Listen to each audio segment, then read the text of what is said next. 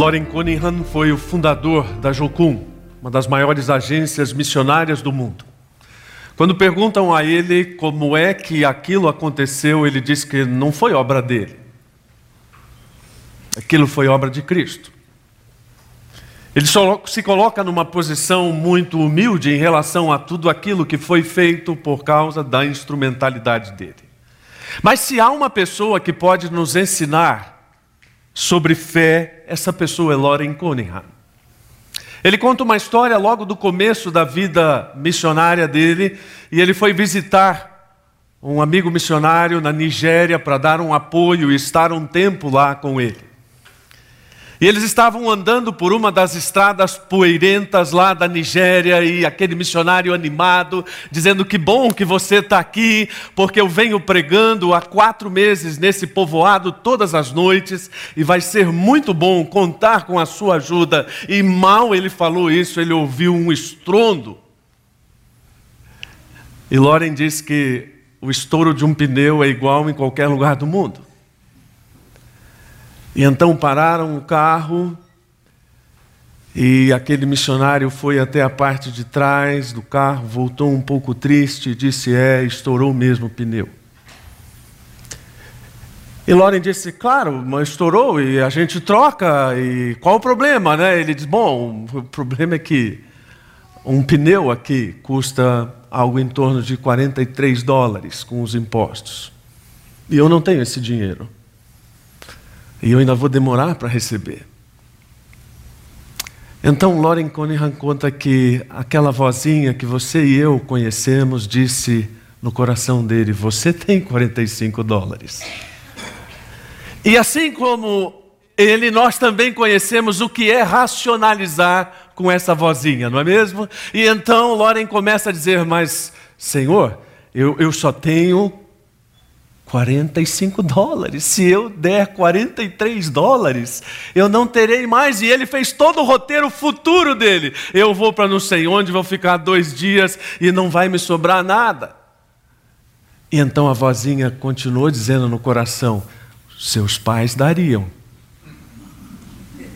Porque ele cresceu vendo os pais ajudarem missionários, pastores, mesmo quando não tinham. E ele disse: Ok, ok, eu me rendo. E ele disse: Vamos lá comprar o pneu. E ficou com 3 dólares no bolso. E o trabalho ali continuou todos os dias, pregando nas aldeias uma bênção, pessoas entregando suas vidas a Jesus. E ele pregava e pensava: Eu só tenho 3 dólares.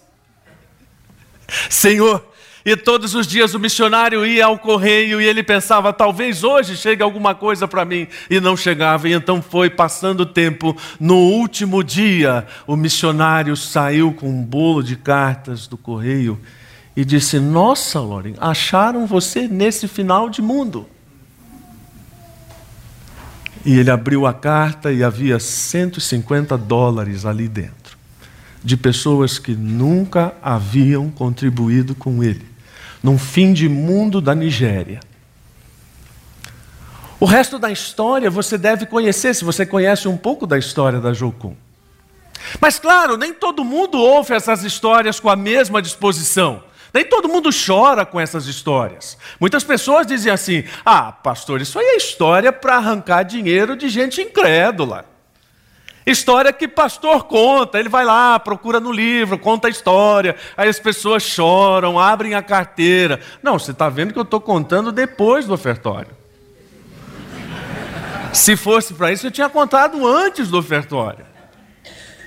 E tudo bem, a questão não é se a história tem dinheiro ou não tem dinheiro. Vamos mudar a chave para uma outra história. De duas missionárias que se prepararam para ir para a Albânia que há décadas é o país mais fechado para o Evangelho. E aquelas mulheres estudaram, se prepararam, oraram, então elas entraram na Albânia como turistas, cheias de evangelhos para compartilhar num lugar onde as pessoas que abraçavam o cristianismo naquela época eram colocadas em tonéis e jogadas no mar. E aquelas mulheres então pedindo sabedoria de Deus para como elas iriam compartilhar da palavra, até que surgiu uma oportunidade de uma camareira que entrou no hotel. Então elas pegaram um evangelho e deram para aquela moça. A moça abraçou e disse: Eu também sou crente. E saiu chorando com aquela porção da Bíblia. Mas pouco tempo depois, alguns homens bateram na porta do hotel e disseram: Vocês estão presas e foram levadas para um lugar onde elas foram torturadas, interrogadas e ameaçadas de morte. E aqueles homens diziam: Vocês traíram os ideais da República da Albânia. Mas aquelas mulheres se mantiveram firmes e tranquilas nas suas convicções, nas suas crenças, mesmo diante da possibilidade de fuzilamento. Como elas nada confessaram, como elas nada disseram, ao final do segundo dia de interrogatório, aqueles homens disseram: amanhã, às nove horas da manhã, vocês serão fuziladas. Elas continuaram tranquilas. Permaneceram nas suas celas e no dia seguinte, logo pela manhã, elas foram tiradas com violência e levadas para fora do presídio onde alguém as colocou num carro e deixou na fronteira da Albânia. Elas ficaram sem saber o que havia acontecido, sem dinheiro, libertas de um fuzilamento prometido, numa fronteira completamente estranha, naquela época, numa zona de guerra da antiga Iugoslávia, sem saber o que fazer. E então, naquele fim de mundo, aparece um motorista de táxi Parece coisa de filme, né? Que elas dizem, vão, eles dizem, ou ele diz, vão para onde? E elas dizem, para fronteira, para fronteira. Pode entrar. Deixa aquelas mulheres na fronteira e quando elas perguntam quanto é, ele diz, nada, fecha a porta e vai embora. E elas então atravessam, mas vem aí uma fase ainda mais difícil, onde elas não sabem o que fazer, estão paradas na estrada, novamente, sem dinheiro, sem qualquer orientação, sem falar a língua. E então para ao lado delas um carro de luxo. Eu falo, não, pastor, agora você está forçando a barra. Não, não estou, vai ler lá no livro. Eu indico para você, me procura depois do culto, que eu te dou o livro para você ler. Aquele motorista nada faz, coloca as malas das mulheres, leva e então vem à fronteira da Iugoslávia. E elas veem uma fila, ficam apavoradas e dizem: Vamos ser presas novamente. O motorista nem sequer diminui a velocidade, pega um acesso lateral, dá um tchau para fiscalização e entram. E elas ficam perplexas com aquilo. E então vem a fronteira da Itália e ela diz: Bom, então agora a coisa vai ficar complicada de novo. E novamente ele toma um atalho à direita e entra no país e então para o carro, tira as malas delas, coloca no acostamento e diz: Trieste, trem. E vai embora. Alguns dias depois, aquelas mulheres estão sãs e salvas em casa. Depois de fazer só essas duas narrativas, Loren diz o seguinte: depois que provamos dessa vida de fé, a vida comum não tem mais graça. Você fala só se for para Ele. Porque eu não gosto de viver perigosamente assim. A maior parte dos cristãos do nosso dia ou dos nossos dias gosta de fazer uma divisão entre os crentes comuns e os crentes de fé. Crentes de fé, missionários em geral, nossos heróis tops. Um sujeito que vai para a Tailândia vai ser assunto do seu almoço hoje. E você vai dizer assim: nossa, mas como Deus levanta pessoas, que coisa extraordinária. Precisa ter muita fé. Precisa ter muita fé. Agora, eu não, eu sou um crente assim, comunzinho, entendeu? É, vou no culto domingo, dou o meu dízimo de vez em quando, quando sobra, faço essas coisas. Eu não tenho essa fé que essas pessoas têm. Olha, isso não está escrito na Bíblia. Na verdade, o que nos leva a essa racionalização é uma coisa só: é a incredulidade. É a incredulidade que me faz conversar com Deus, tentando não fazer aquilo que Deus está dizendo para eu fazer. E enquanto nós não entendermos que Deus está desenvolvendo a fé em cada um de nós, e aí você diz, eu, mas um crente comumzinho, é você. Deus está trabalhando para que a sua fé cresça, para que você seja capacitado a obedecer continuamente. Ou seja, você se tornar convicto de suas verdades, mesmo em meio às mais difíceis situações. Eu estava ouvindo, ouvindo os missionários e pensando, puxa vida, né? Deus mesmo é que faz o schedule desse negócio, porque eu não sabia que ia ter missionário hoje. Essa nossa agenda de pregação, ela já está preparada há algum tempo. Mas curiosamente, pelo menos três histórias que eu preparei para ilustrar são de missionários. O que é interessante nesse texto que o pastor André leu é que Paulo está fazendo uma oração, como sempre no início das suas cartas, pelos leitores das suas cartas. E nesta especificamente, ele está absolutamente surpreendido com o crescimento daquelas pessoas. Certamente ele havia tido notícias dos crentes de Tessalonicenses, ou melhor, de Tessalônica, e ele estava absolutamente, como eu disse, surpreso como aquelas pessoas haviam se desenvolvido na fé. Alguns intérpretes são são levados a pensar, inclusive, que havia uma certa força de expressão na forma de Paulo dizer isso, como se ele quisesse dizer: Eu sou obrigado a reconhecer que vocês tiveram um crescimento inesperado, vigoroso, estou surpreendido. Aliás, já que estamos falando em fé, é curioso que quando nós dizemos não acredito, é que o negócio é tão surpreendente que, na verdade, nós acreditamos, né? Aquela coisa da nossa língua paradoxal que diz o contrário do que quer dizer. É como se Paulo estivesse dizendo: Não acredito que vocês cresceram tanto espiritualmente, mas cresceram. E ele faz questão de orar por isso, especialmente porque aquele crescimento se dava num ambiente de grande hostilidade ao Evangelho. Uma das coisas que eu tenho pensado como pastor é como pregar o Evangelho num contexto tão diferente daquele comum a maior parte das cartas.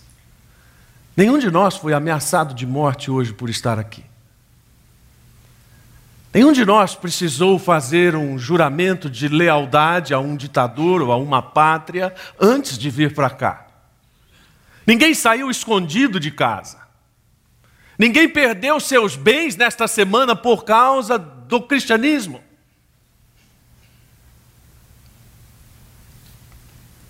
A pergunta que nós fazemos então é: como viver o Evangelho nessas realidades tão diferentes?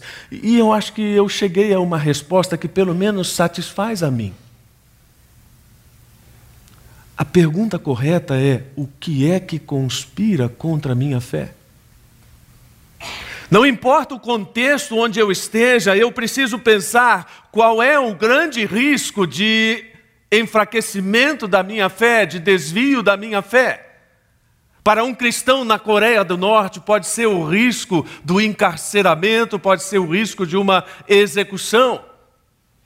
Para um cristão no Ocidente, pode ser o risco de muito dinheiro na conta e uma tranquilidade, uma autossuficiência que desafiam a Deus. Uma coisa é certa: Deus está fortalecendo nossas convicções da mesma forma com que Paulo orou por aquelas pessoas. O versículo 3 que foi lido o André disse: Não podemos deixar de dar graças a Deus por vocês, por sua fé tem se desenvolvido muito. Uma tradução melhor seria: Nós somos compelidos a orar. Eu, eu sou compelido a orar por isso e eu faço isso com orgulho. Puxa vida, como eu gostaria de ver alguém orando assim pelas pessoas da CB Moema. Um, um irmão André, talvez, não é? Há algum tempo atrás ouvi o Ariovaldo Ramos dizer que o irmão André é uma espécie de apóstolo Paulo dos nossos dias. Eu sei que hoje a saúde dele já não é mais a mesma. Mas imaginem ouvir da voz de um homem como esse uma oração em nosso favor e dizendo: Estou impressionado, Deus, com essas pessoas aí da CB Moema, como elas se desenvolveram espiritualmente como elas têm demonstrado uma fé extraordinária. E como eu me sinto orgulhoso de orar por eles, e essa é a tônica em diversas cartas. Por exemplo, Tiago faz uma oração muito semelhante. No primeiro capítulo da sua carta, quando ele diz: Meus irmãos, considerem motivo de grande alegria sempre que passarem por qualquer tipo de provação, pois sabem que quando sua fé é provada, a perseverança tem a oportunidade de crescer.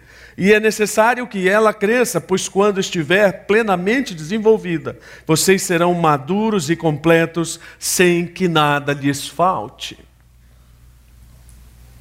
Talvez nesse momento seja bom a gente dar uma cantada de pneu, dar uma freada, virar o carro para trás e dizer: peraí, mas a gente não falou o que é fé. Aí você diz: mas nem precisa. A gente já tem tanto tempo de estrada, a gente já conhece tanto de Bíblia que não precisa repetir o que é fé. Discordo. Nós temos uma variedade de definições hoje sobre fé, inclusive no meio evangélico, que eu diria que é, no mínimo, assustadora. Por isso é preciso realmente dar uma brecada e parar aqui e dizer de que fé nós estamos falando. Bom, nós estamos falando de uma fé expressa em palavras no Velho Testamento, em que a ideia é, sobretudo, de fidelidade a Deus e de esperança nele como Criador e como Redentor.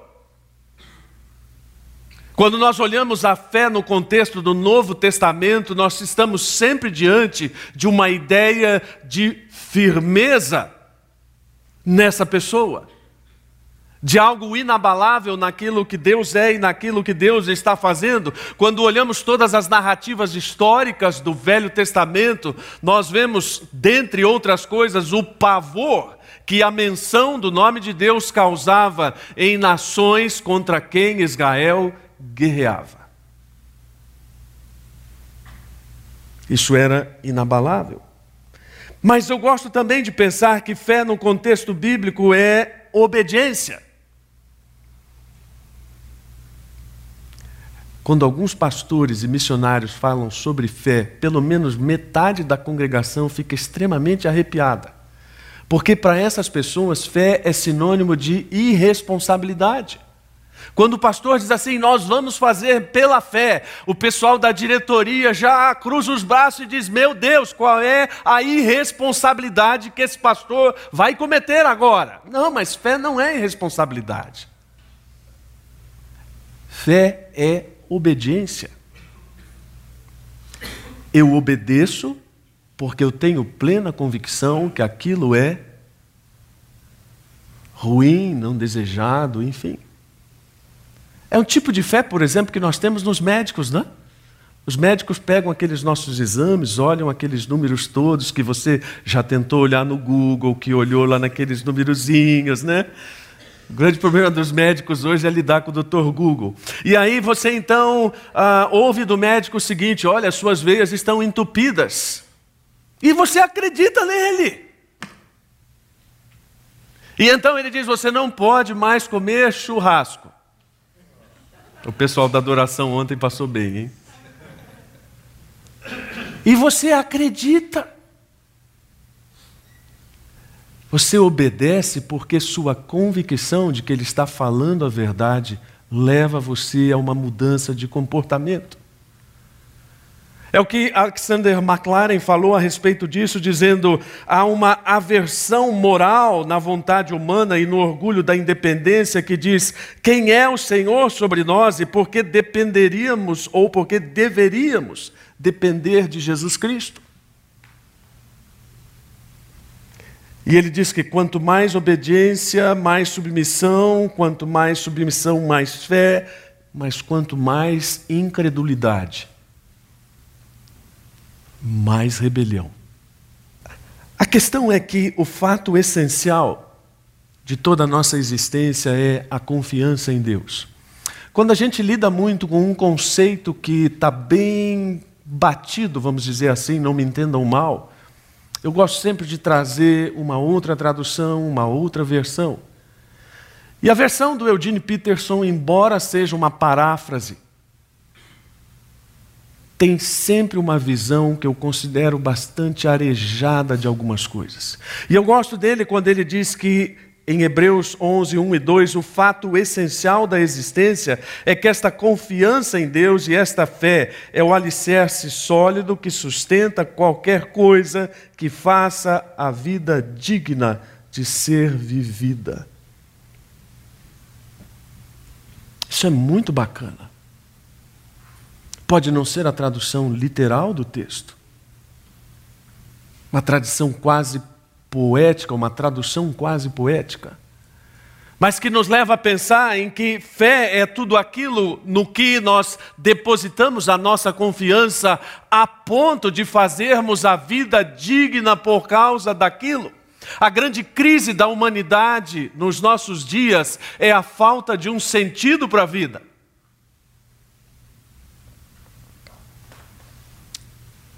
O problema é que isso assumiu uma dimensão nunca vista com suicídios de jovens, adolescentes e crianças. Todo mundo sabe disso. O noticiário dos últimos dias foi sobre isso. Mas as pessoas não estabelecem a relação de que, na verdade, nós vivemos numa sociedade que nos conduz a isso que prega o vazio. E quando as pessoas então se suicidam por causa disso, a relação nunca é com o vazio causado por Deus, mas com outras causas existenciais. Nós precisamos nos voltar para a palavra e entender, por exemplo, que uma coisa que Agostinho dizia: compreensão é a recompensa da fé, portanto, procure não entender que você pode acreditar, mas acredite que você pode entender. Fala, como é que é? Para, é porque isso não está projetado. Procure não entender que você pode acreditar, mas acredite que você pode entender. Claro, não é entender com a compreensão humana das coisas, mas é entender com a compreensão de que Deus tem a capacidade e o domínio sobre tudo para fazer o que quiser. Muitos livros têm surgido no cenário editorial questionando isto. Um deles, escrito por um autor americano, diz: Se Deus me ama, por que, que não consigo abrir a porta do armário? Isso é uma alusão aos estudantes americanos que têm os seus armários com chave nas escolas.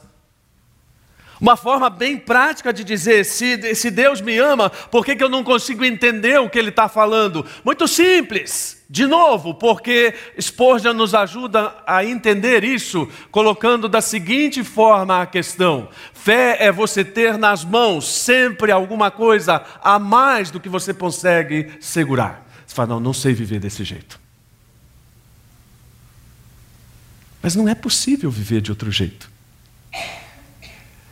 Eu fico olhando para a minha própria história de vida e então eu lembro que Deus me deu uma esposa e, puxa vida, isso era muito mais do que eu podia segurar nas minhas mãos.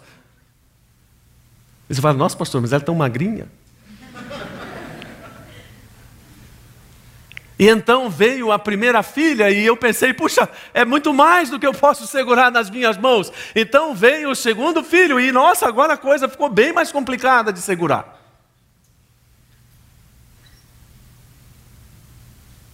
E hoje eu olho para trás e penso, como é que eu lidei com isso? Não sei. Uma coisa eu sei, não fui eu, mas Deus me ajudou a equilibrar essas coisas. Porque a compreensão é que Deus estava fazendo com que essa minha fé nele operasse resultados. E essa tem sido uma grande questão para muitos cristãos. No final do versículo 3, Paulo diz: Olha, eu estou orando com vocês também porque a fé de vocês tem crescido e tem se manifestado em amor. Você pensa que é fácil colocar tudo aquilo que o pastor André pregou no domingo passado em prática? Você diz não. Eu digo é. Então, como assim? É ou não é? É. Por quê? Porque aquilo só pode ser feito pela fé. Ninguém ama se não for por fé. Ninguém ama se não for pela convicção de que isso é realmente o que Deus quer que seja feito. Isso invade o círculo das nossas famílias, invade o círculo da criação de filhos. Ontem nós estivemos reunidos lá em Vinhedo, todo o pessoal da adoração, esse pessoal bacana aqui que toca, que faz esse santo barulho, e nós passamos um dia lá maravilhoso, né? Meditamos, comemos churrasco, brincamos, aquela coisa toda, e dentre outras coisas, nós pensamos em alguns aspectos ligados àquilo que nós fazemos aqui. E no finalzinho eu fiz um comentário você que é pregador, dirigente de louvor, instrumentistas, que tem filhos pequenos, cuidado. Cuidado. Porque há uma coisa, por exemplo, que cerca uma família quando ela vai a um domingo, a um encontro da igreja é o estresse dos filhos, é o atraso. E se o sujeito tem uma responsabilidade, então aí que ele fica nervoso mesmo. Se um atraso e briga daqui, normalmente essa família entra no carro já numa confusão dos infernos. Mas aí eles chegam no encontro com a igreja e tudo se transforma, assumem aquele ar de dignidade. O pai bate na costa dos filhos e diz: Vamos, meus queridos, à casa do Senhor. E aí canta tal, e diz que Deus é amor, aquele blá blá blá, lê, abraça o irmão, ora com o irmão, entra no carro de novo para ir para casa, e aí o inferno volta. É o filho que toma um tapa, é a mulher que toma uma bronca, e aí a mulher que diz: Você reparou naquela pessoa assim assado? O marido diz: Não, não reparei, oh, mas. E aí eu brinquei, né? A, a esposa diz: Mas que culto você estava? E o marido diz: Que culto você estava? Porque se você foi lá para reparar no vestido de uma, e essas confusões que fazem com que aquela fé que você diz professar, na prática não se concretize nos atos mínimos de consideração à sua esposa, aos seus filhos. E essa tem sido a crise do cristianismo. Alguns dias atrás, pregando aqui, eu disse que esta era a restrição de Gandhi. Gandhi dizia: me mostre um cristão que viva o cristianismo na forma como Cristo pregou, e talvez eu vá crer nisso. Deus está fazendo com que a nossa fé seja digna do chamado que Ele tem para nós. Há uma coerência muito grande nisso. Porque Deus não nos chamaria para uma coisa incoerente com a Sua pessoa. E há uma coisa absolutamente interessante a respeito disso. Uma pessoa que é digna do chamado de Cristo é uma pessoa que é impressionada pela bondade de Deus. Ela vive impressionada pela bondade de Deus. Isso muda toda a forma como ela age. Ela vive de uma tal forma que a convicção do que Deus é é uma coisa operante nela. Domingo retrasado eu contei aquela história da moça cega, não é, que vende as frutas na rodoviária, que confunde o rapaz com Jesus Cristo. Havia um cineasta aqui. Ele ficou tão impressionado com aquela história que ele disse depois, durante a semana, pastor, eu vou fazer um filme daquela história. Falei, sério? Você está brincando? Eu falei, não, sério. Ele, eu já tenho tudo na minha cabeça. Eu estou aguardando para ver porque ele parece talentoso. Foi o guia a Teca que trouxeram. Ele me contou um filminho, vou dar um spoiler para vocês, tá? Não sei se ele vai, ele vai mostrar isso, mas são curtas, produções de curtas com a verdade do Evangelho, e nós estamos querendo aproveitar isso aqui na CB Moema, esse talento dele. Mas eles que criou um filmezinho com um sujeito estilizado de pintor francês, na Cinelândia, no Rio, pintando um grande painel com a palavra paz. E então já o P pintado, o A pintado, e ele começa a se voltar para as pessoas, dizer com sotaque: ah, Desculpe, eu, eu, não sou brasileiro, como, como, é que se escreve a última letra aqui da palavra paz? E, então um diz assim: Ah, é, é, com X, o outro diz: Não, eu fiz doutorado, é com dois S, o outro, não, é com tal, tal, tal. tal. Vem um sujeito com um baldinho de tinta vermelha, olha para o negócio, ouve a pergunta, pega o balde e joga no painel e diz: Paz se escreve com o sangue de Cristo. Nossa, eu fiquei com vontade de aplaudir o negócio, não tinha nem visto. Só ele me contando. Agora já contei tudo, vamos esperar para ver. Nós somos dignos do chamado quando o caráter de Cristo se realiza em nós. Quando aquilo que nós entendemos a respeito de Deus produz uma glória em nós por causa de Cristo e não por causa daquilo que nós estamos fazendo. Um grande problema para muitas pessoas hoje na igreja é não serem elogiadas.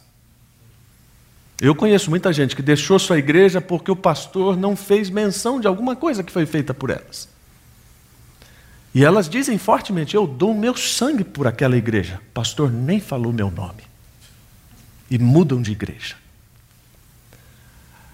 Ser digno do chamado é não fazer a menor questão de ser reconhecido, mas lembrar que é Cristo quem precisa ser reconhecido em nós.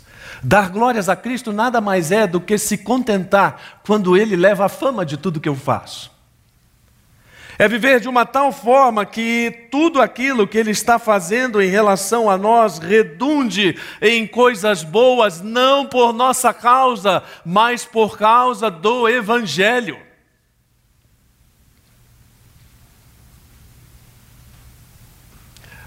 Eu, uma das coisas que me inquietam, se você é um estudioso do assunto, pode me procurar depois para a gente conversar. Por que, que os desenhos animados, de uma forma geral para crianças e adultos, têm uma temática tão insistente na questão do poder, do domínio?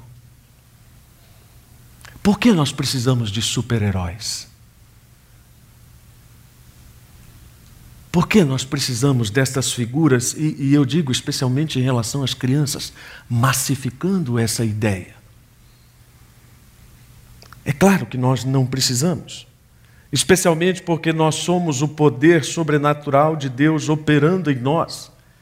E nossa vida deve ser vivida de tal forma que apenas Ele seja honrado. Nós poderíamos chegar ao final dessa reflexão perguntando: a minha vida de fé reflete a pessoa de Cristo? Ou eu sou sempre medroso, sempre me rotulando como uma pessoa comum, um crente comum, esquecendo que Deus está desenvolvendo em cada um de nós a fé?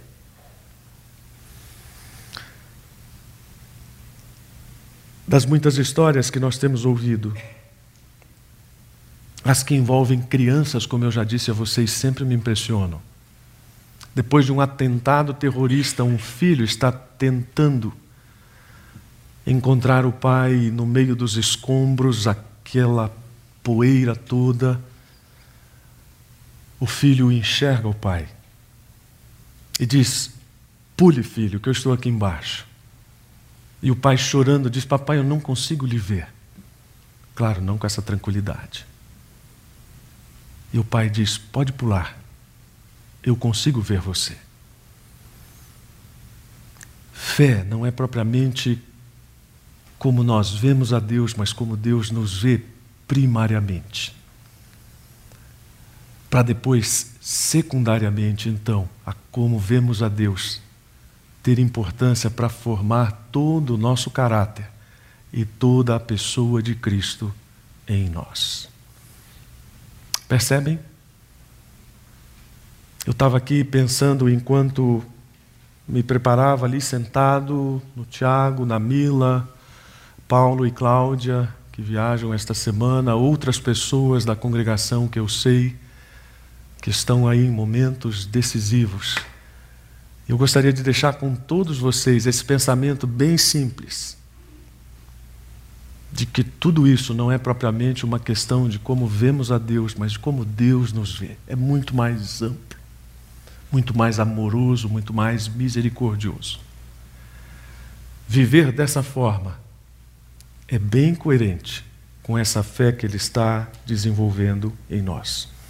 Vamos orar. Deus, muito obrigado porque a tua palavra nos enche de alento e quando bate aquela covardia, realmente nós temos que dobrar os nossos joelhos, abrir a Bíblia, deixar o Espírito Santo falar e lembrar que é o Senhor quem está desenvolvendo a fé em cada um de nós. E agradecer, porque por causa dessa fé, tanta coisa bonita é feita em teu nome. Por causa dessa fé, tanta gente é suprida de todas as formas, inclusive e principalmente com a pregação do Evangelho. Meu Deus, eu peço que, se alguém aqui nesta manhã está incomodado, está em face de um dilema, uma decisão que precise ser tomada, uma nova fase a ser iniciada, enfim, seja o que for, que a ideia de que o Senhor nos vê seja maior do que aquela de que temos quando não podemos ver o Senhor.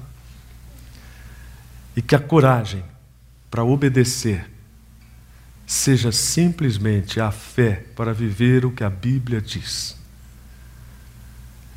E que o Senhor nos satisfaça com esta tua palavra.